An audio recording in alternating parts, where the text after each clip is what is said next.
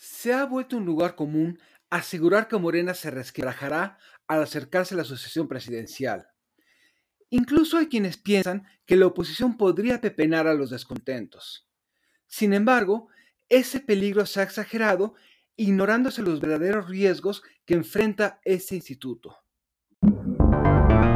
Realpolitik 101. Comentario político rápido, fresco y de coyuntura con Fernando Duorak.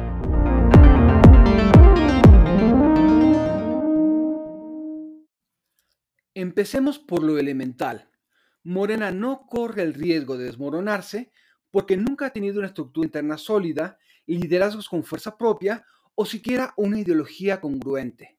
Más bien, es una colección de grupos y símbolos, con intereses e idearios contrapuestos, que solo están unidos porque reconocen al presidente como el hombre fuerte. Por lo tanto, mientras López Obrador siga siendo visto como tal, Morena se mantendrá unido.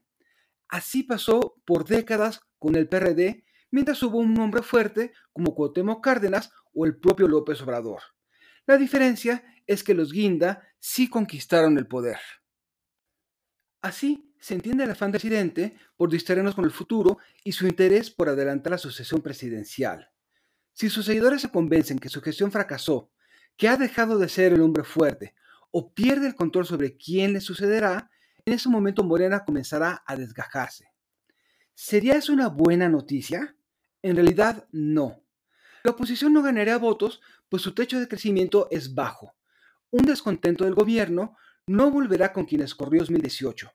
Incluso muchos priistas, perredistas, emesistas y alguno que otro panista se sumarían a alguna de las facciones que saldrían del colapso de Morena.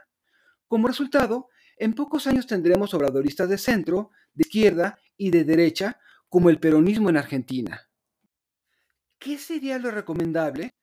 Aunque no lo veo probable, que Morena comience a la de ya a pensar que es representa como instituto político más allá de un presidente que tarde o temprano saldrá de la escena pública.